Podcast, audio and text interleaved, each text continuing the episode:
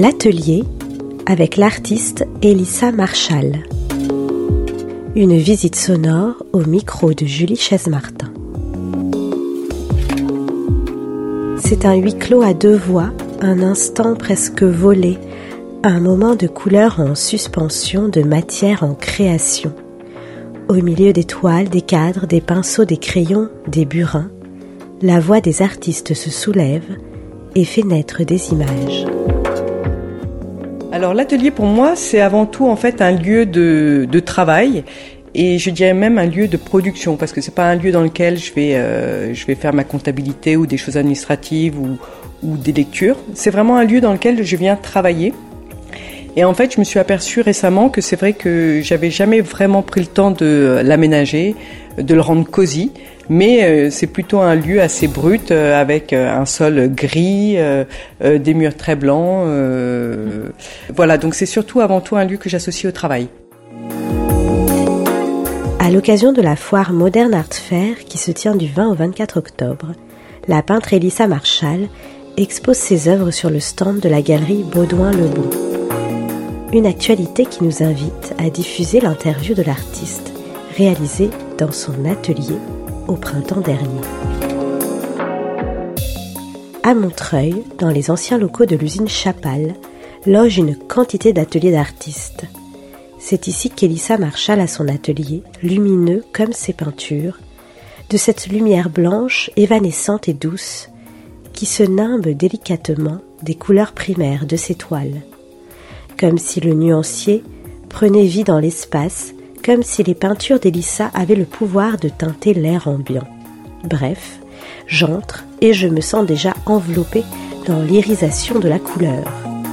D'autant que l'atelier est impeccablement rangé, sans une trace de peinture, excepté sur les œuvres bien sûr. Chez Elissa, on baigne dans une abstraction lumineuse et la conversation s'engage sur sa technique picturale. Méticuleuse justement, par série, son amour de la couleur et de la lumière, sa quête inconsciente du monochrome, qui n'a rien pour elle d'un postulat formel à réaliser, car Elissa recherche surtout les pouvoirs secrets de la couleur, ce qu'ils induisent dans notre perception de l'espace, du plein et du vide. Avec la couleur et la lumière, Elissa Marshall peint d'ailleurs le vide et sculpte l'espace. C'est beau, mathématique, spirituel et minimal, une certaine forme de pureté picturale.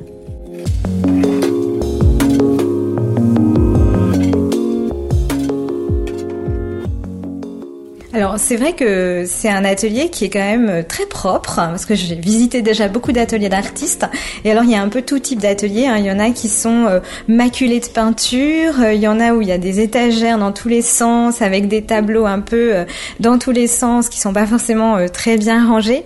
Alors chez toi c'est le contraire, c'est très propre, il n'y a pas une trace de peinture au mur. les tableaux sont très bien rangé. Donc c'est quand même un aspect très minimaliste et très épuré, finalement comme ta peinture. Exactement, euh, c'est vrai que l'atelier est un peu à l'image de mon travail. Il est assez organisé et j'ai besoin de cette organisation en fait pour m'y retrouver. Et j'ai besoin aussi d'un atelier assez propre parce que euh, les poussières euh, ne vont pas tellement avec mon travail. Alors justement, on arrive dans le vif du sujet. En fait, tu es une peintre abstraite. Est-ce qu'on peut dire ça comme ça? Est-ce que ce, terme te convient? Ah ben, Il me convient tout à fait. Euh, d'autant plus que je pense que je suis vraiment dans une abstraction assez pure. Euh, c'est vraiment, en fait, c'est vraiment la matérialité de la peinture et les couleurs qui vont guider mon travail. Je n'ai pas du tout d'idée pré préconçue. En fait, je n'ai pas de référent par rapport à ma peinture, si ce n'est euh, la peinture elle-même. Et bon, alors c'est vrai que paradoxalement, après, j'ai appelé cette série sur laquelle je travaille actuellement les horizons, donc qui font qui font référence au paysage et qui font donc référence aussi à quelque chose de très concret qu'on peut trouver dans la nature. Mais pour autant, pour moi en fait, euh, c'est un terme que je verrais plus dans un sens métaphorique, c'est-à-dire l'horizon, une perspective, donc pour faire encore référence à des thèmes de la peinture, donc plus à une perspective, voilà, à quelque chose qui ouvre. Euh, mm. euh, donc c'est plus à entendre dans un sens métaphorique que dans celui de, de paysage. Alors, tu parles des horizons. Alors justement, ce sont des, peintures. Je vais essayer de les décrire très rapidement. Par exemple, il y a une série qui est juste devant nos yeux. Euh, ce sont euh, des formats euh, portraits qui sont en fait bleus. Alors inondés de bleu, mais il y a deux deux plans en fait, le plan supérieur et le plan inférieur qui sont euh, séparés à, au niveau exact euh, du milieu de la toile avec une ligne d'horizon bleue. Donc c'est le même pigment bleu mais que tu travailles différemment, c'est-à-dire que la partie inférieure est plus sombre, en tout cas dans ce cas-là, euh, que la partie euh, supérieure et la ligne d'horizon apparaît comme une sorte de lumière bleue. Donc il y a tout un travail à la fois sur la couleur et sur la luminosité euh, de la couleur. Et en fait tu vas euh, faire des variations infinies j'allais dire euh, sur ce bleu plus ou moins clair plus ou moins foncé donc dans ces deux parties d'exactes dimensions de, de, la toile. Exactement. En fait donc la ligne médiane divise la toile en deux parties. Et je fais couler la peinture. Je, mm. je peins je ne peins pas avec des pinceaux et donc, finalement, je peins avec la gravité. Oui, d'accord. Donc ça, c'est une technique particulière. Oui, mm. très particulière. Et euh, donc, la, la peinture s'écoule du centre de la toile vers les extrémités. Et c'est pour ça qu'elle va être moins pimentée au centre que vers les bords. Et c'est ce qui va donner, en fait, cette clarté, euh, cette clarté au centre de la toile.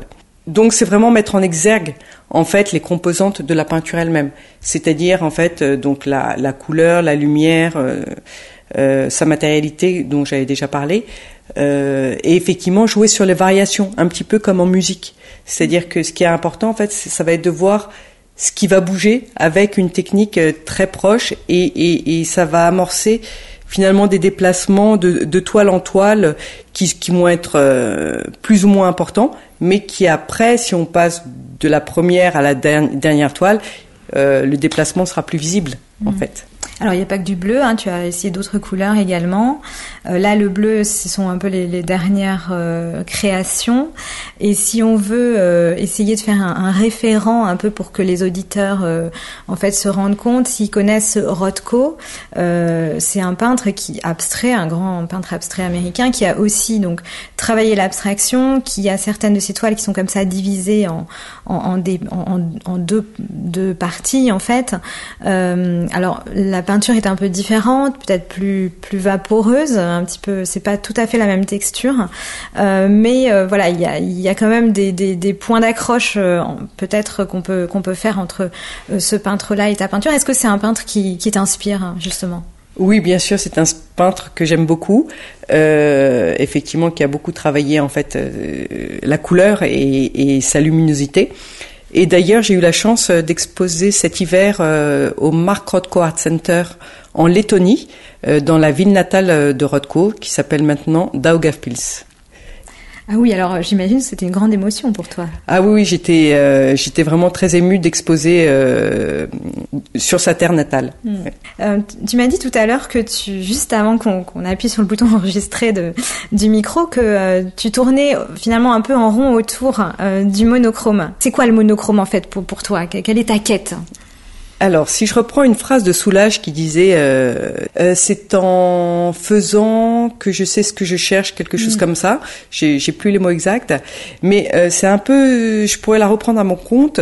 C'est-à-dire qu'en fait, je, je, je me dis pas tiens, je vais travailler autour du monochrome, mais en fait, en voyant mes différents travaux ces dernières années, je me rends compte qu'en fait, il réapparaît toujours euh, plus ou moins il, il est là. Euh, je, je, je peux pas affirmer que mes toiles, même si elles sont bleues, pour autant, en fait, euh, il y a une ligne, il y a, y a, quelque chose, il y a une espèce de composition, même si elle est assez simple. Donc, je ne pourrais pas les qualifier de totalement de monochrome. C'est vrai que je tourne autour, et, et, et d'ailleurs, au début, quand je travaillais la série des horizons, les, les couleurs étaient plus contrastées. Un contraste sur des couleurs complémentaires, par exemple du rouge et du bleu, ou du vert et du jaune, ou du, de l'orange et, du vert. Et, et, petit à petit, en fait, j'ai été amenée avec le bleu à faire beaucoup de, euh, de séries bleues. Et, et, puis maintenant, le dernier développement de ma série Horizon est, est, du blanc. Donc en fait, ce sont des monochromes de couleurs que je recouvre de blanc. Euh, donc c'est vrai que je, je, je, tourne autour. Euh, je l'avais également euh, beaucoup approché avec ma série des cadres. Donc les cadres en fait sont sont quatre tasseaux de bois qui sont qui sont assemblés et, euh, et peints sur les tranches et la couleur qui est peinte à l'intérieur du cadre va se refléter sur le mur. Donc et, et, et, va se refléter sur la totalité de la surface. Donc ce qui veut dire que le cadre va retrouver sa fonction de cadre en encadrant une image qu'il a lui-même créée. Mm. Et d'ailleurs, il y a un jeu, on ne sait plus trop ce qu'on doit regarder. Est-ce qu'on doit regarder l'image qui a été ainsi créée, donc qui est de la lumière immatérielle, ou alors est-ce qu'on doit regarder le cadre? En fait, il y a un jeu d'aller-retour comme ça entre l'objet peint et la couleur reflétée. Oui, c'est-à-dire que tu peins le vide presque. Hein? Ah bah ça, euh, je te remercie parce que pour moi c'est un très très beau compliment. C'est exactement ce que ce que j'essaie de faire. Alors moi j'ai été fascinée par ton cadre euh, justement. Enfin le premier que j'ai vu, il y en a il y en a d'autres, mais euh, parce qu'effectivement alors il faut peut-être préciser qu'il vaut mieux un mur blanc pour que ça, pour que ça ah fonctionne. Tout à fait. Non, mais c'est une condition nécessaire. C'est une condition nécessaire. mais alors, si vous avez un mur blanc immaculé et que vous posez le cadre d'Elissa dessus, euh, ce cadre donc qui est subtilement peint, euh, vous verrez que votre mur blanc euh, crée lui-même une couleur et devient peinture. Enfin, voilà. Donc, c'est une peinture immatérielle qui est complètement fascinante. Et ce qui me fascine aussi toujours avec ce cadre, c'est que si je le pose eh ben, je vais pouvoir affirmer, par exemple, si la couleur peinte à l'intérieur est, est, verte, je vais pouvoir affirmer que le mur est vert. Et en revanche, dès que je l'enlève, le mur est blanc. Donc, ce que j'aime bien, c'est que ces deux assertions qui sont vraies, euh, qui sont exactes, et eh ben en fait, et qui sont antinomiques, et eh ben pour autant peuvent être vraies simultanément, mmh. enfin, avec un léger décalage dans le temps. oui, alors c'est vrai qu'il y, y, y a, cette, euh, cette quête du euh, du, moins en fait pour euh, révéler euh, une, chose invisible en fait. C'est-à-dire que c'est une économie de, moyens en fait aussi dans, ta pratique. Ben, avec les cadres vraiment c'est ce que j'ai trouvé cette série très puissante parce qu'en fait pour moi j'étais arrivée avec une économie de moyens c'est-à-dire seulement quatre tasseaux de bois peints et assemblés à une efficacité maximale. C'est-à-dire à parler du monochrome de la de la lumière de de qu'est-ce que la peinture. Euh, donc ça posait beaucoup de questions et, et donc j'ai trouvé cette série très puissante. Et avec les séries des horizons, c'est ce que je recherche également, c'est-à-dire que avec le moins d'éléments possible, avoir une, un résultat qui, qui soit très fort, inversement proportionnel en fait aux mm. moyens engagés. Si voilà. Mm. Oui, oui, oui. Alors on retrouve aussi, je parlais de peindre dans le, le peindre le vide mm-hmm. tout à l'heure. On, retrouve un peu euh, ce même euh, processus, euh, je pense, dans tes. Alors là, c'est plutôt des sculptures, on va dire, des petites, mhm. puisque c'est des, des, petites constructions où tu assembles les tasseaux de bois euh, de manière euh, géométrique, euh, enfin orthogonale en fait. Hein, tu, tu, crées des petites architectures. Et alors là, c'est pareil, le, jeu de la couleur, c'est-à-dire que le jeu du fait que les, tranches sont peintes de différentes couleurs. Euh, la lumière joue là-dessus et, euh, ça crée un halo de lumière autour. Enfin, c'est voilà. Donc là aussi, finalement, l'environnement de l'objet se, peint en fait. Euh, oui, tout à fait. Et en fait, là aussi, on retrouve déjà les, faces, en fait, les plans de monochrome, en fait, qui étaient déjà apparents. Parce qu'en fait, quand on est face à ces assemblages, euh, on est devant, devant un plan blanc si je puis dire. Euh, quand on, par exemple, euh, je parle de celle qu'on a sous les yeux, quand on se déplace à droite, on va avoir un plan vert, et quand on se déplace à gauche, on va avoir un plan bleu. Donc déjà, il y avait cette idée en fait de, de plans colorés en fait avec lesquels je fonctionne beaucoup. Tout, tout, tout se met en place progressivement et tout s'affirme en fait de, de série en série. Donc là, il y avait le reflet de la couleur qui apparaissait principalement sur les sur la pièce elle-même en fait, sur l'assemblage lui-même sur les tasseaux. Et c'est après, dans les séries suivantes, où je me suis rapproché du mur. En fait, mm. euh, j'ai j'ai simplifié en fait les, les propositions. Mais déjà, euh, là, effectivement, ici, ce qu'on retrouve toujours dans mes travaux, il y avait déjà l'horizontale et la verticale, en fait, qui euh, qu'on retrouvait, en fait, et qu'on retrouve toujours dans la série des horizons, puisque comme tu l'as spécifié tout à l'heure, le format est vertical et la ligne est horizontale. Alors, est-ce qu'on peut aussi parler un peu d'art cinétique ou d'art optique ou pas euh, Puisqu'en fait, il y a un peu ce jeu de couleurs hein, qui pourrait évoquer un peu ce que faisait Vasarely dans, dans, un, dans un temps plus ancien. Euh. Oui, effectivement, en fait, c'est une histoire de perception qui est, qui est fondamentale en fait dans mon travail, puisque euh, elle va se modifier euh, tout le temps au gré du déplacement du spectateur, au gré de la lumière environnante et, euh, et d'ailleurs, c'était assez fou parce que l'autre jour, j'ai fait deux toiles qui étaient similaires, qui étaient l'une à côté de l'autre et en fait je les percevais pas de la même façon. Alors que je sais qu'elles étaient elles étaient exactement pareilles. Et ensuite quand je les intervertissais elles paraissaient euh, toujours pas pareilles en fait. Mm. donc elles euh, étaient similaires mais une fois côte à côte elles étaient différentes exactement. Mm. exactement. Donc bon bah ça c'est de toute façon c'est toute l'histoire de la couleur en fait. C'est toute l'histoire de la perception de la couleur qu'on perçoit qui n'est pas en fait objective qui est complètement qui a sa part de subjectivité. Alors justement d'où te vient cette cette fascination euh, pour euh, pour le, la couleur, pour la lumière, pour le spectre des couleurs en fait. Euh, comment tu en es venu à travailler comme ça sur sur des couleurs très pures hein, aussi je sais pas vraiment d'où ça vient, mais c'est vrai que dès petite, je faisais plutôt des compositions abstraites et que c'est vraiment la couleur qui m'intéressait. D'ailleurs, mon professeur de dessin me disait que j'avais le sens des couleurs. Et, et, finalement, si je j'essaie de me souvenir des toiles qui euh, petites me marquaient, j'ai en tête des souvenirs de Matisse, de ses dessins découpés, en fait, de ses dessins abstraits, des toiles de Pollock.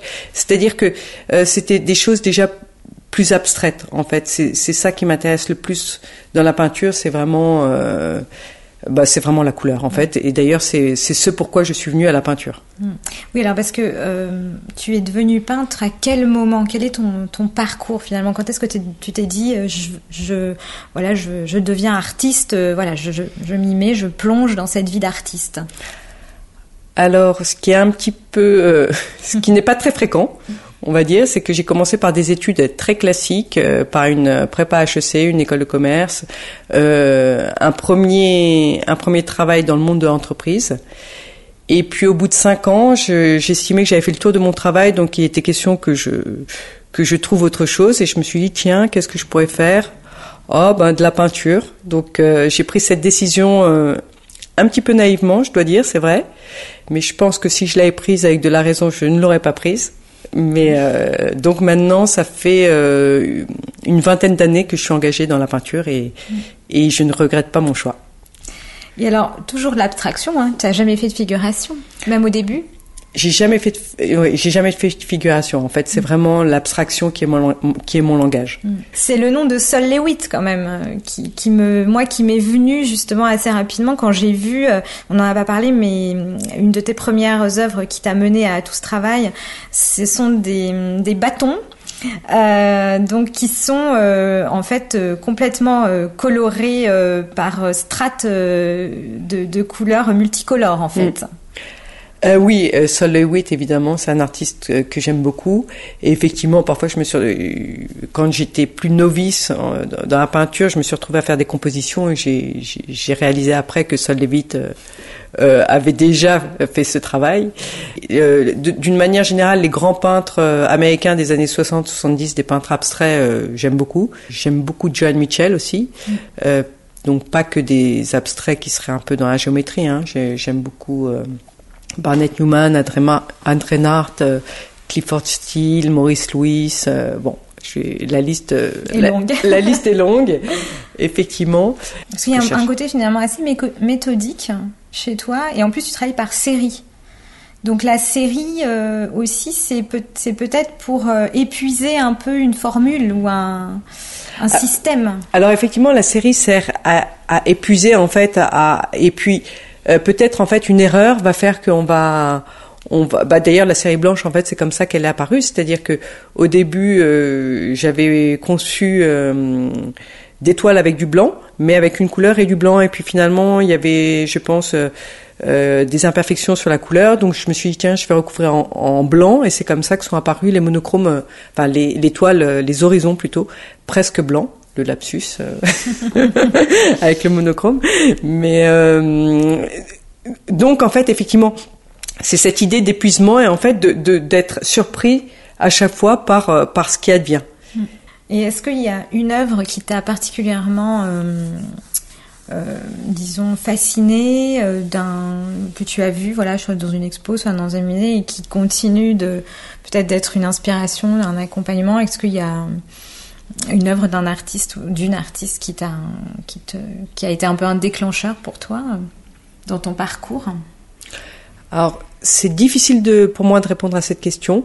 Euh, je pense que j'ai été influencée par Matisse, en fait, énormément, parce que c'est quand même la référence euh, en matière de couleur. Euh, non pas que pour moi c'était une référence théorique, mais c'est que j'ai bien vu que la couleur était très présente et très belle dans son travail. Donc, donc je pense que il a été assez important pour moi. Ensuite, je sais que j'ai été très frappée par les œuvres d'Opalka, en fait, cette euh, cette assiduité, cette constance à, à et cette euh, il y a eu une période pendant laquelle j'ai beaucoup aimé en fait ce travail euh, répétitif. Voilà, et, ce que je trouve remarquable chez Opalka, c'est qu'en fait, il arrive à sculpter le temps. Voilà, moi j'aime bien peindre le vide, comme tu disais, mais lui, il arrive à sculpter le temps, et pareil avec des moyens, avec une économie de moyens assez assez importante, puisqu'il utilise que du noir et du blanc mais, euh, mais j'aime beaucoup ce travail. Alors, ce qui est intéressant, c'est que là, tu évoques justement la, sculpture euh, pour un autre artiste, mais euh, finalement, toi, tu fais aussi bien la peinture, mais aussi des, petites sculptures. Est-ce qu'il y y a une différence Enfin, est-ce que pour toi, c'est un peu la même chose ou le, travail finalement de construction un peu sculpturale est différent? Est-ce que c'est des projets qui, sont un peu différents ou où il y a des correspondances avec aussi euh, ta peinture? Bah, il y a totalement des correspondances avec ma peinture en fait, parce que quand je faisais des assemblages qui peuvent être assimilés à, en fait à des sculptures, mais que je considère comme des peintures euh, murales, si on peut dire, ou des peintures en relief. Euh, donc il y avait un lien très fort entre peinture et sculpture. Et dans les horizons, je trouve que je développe cette série en fait comme un sculpteur. C'est-à-dire que vu que je fais couler la peinture, après je la ponce, je recommence, euh, je reponce. Donc j'ai vraiment l'impression de travailler la couleur comme un sculpteur travaillerait son matériau brut en fait. Voilà. Donc sculpter, sculpter la couleur. Et, donc tout à l'heure je parlais de Opalka pour par rapport au temps. Et c'est vrai que le temps est une composante euh, assez importante pour moi. Mm-hmm. D'ailleurs, une amie me faisait remarquer qu'en fait, dans la série des horizons, euh, la peinture s'écoule du centre vers l'extrémité, comme je le disais tout à l'heure, et après je tourne la toile à 180 degrés et je recommence. Et elle me faisait remarquer la similitude avec le, l'analogie en fait avec le sablier. Mmh. Ah oui, c'est très beau. Et alors, ce qui me vient à, à conclure euh, cette petite interview en, parlant quand même de, de, méditation aussi devant ces horizons. Ah bah ça c'est aussi un autre compliment qu'on, qu'on puisse me faire parce que euh, effectivement, on peut regarder, on peut regarder les horizons, euh, on peut s'asseoir devant et les, contempler pendant des heures. Et, et pour moi, c'est un peu comme le ciel, c'est-à-dire que quand on regarde un grand ciel bleu avec ses dégradés, enfin, on n'arrive pas vraiment à saisir quelle est la texture du ciel. En fait, on voit qu'il est en dégradé, hein, et, et j'aimerais en fait qu'on ait un petit peu la même sensation en regardant les horizons, qu'on se demande ce qu'il y a derrière. Merci beaucoup Elissa. Merci Julie. On va terminer avec ce secret voilà de tes peintures. Merci beaucoup.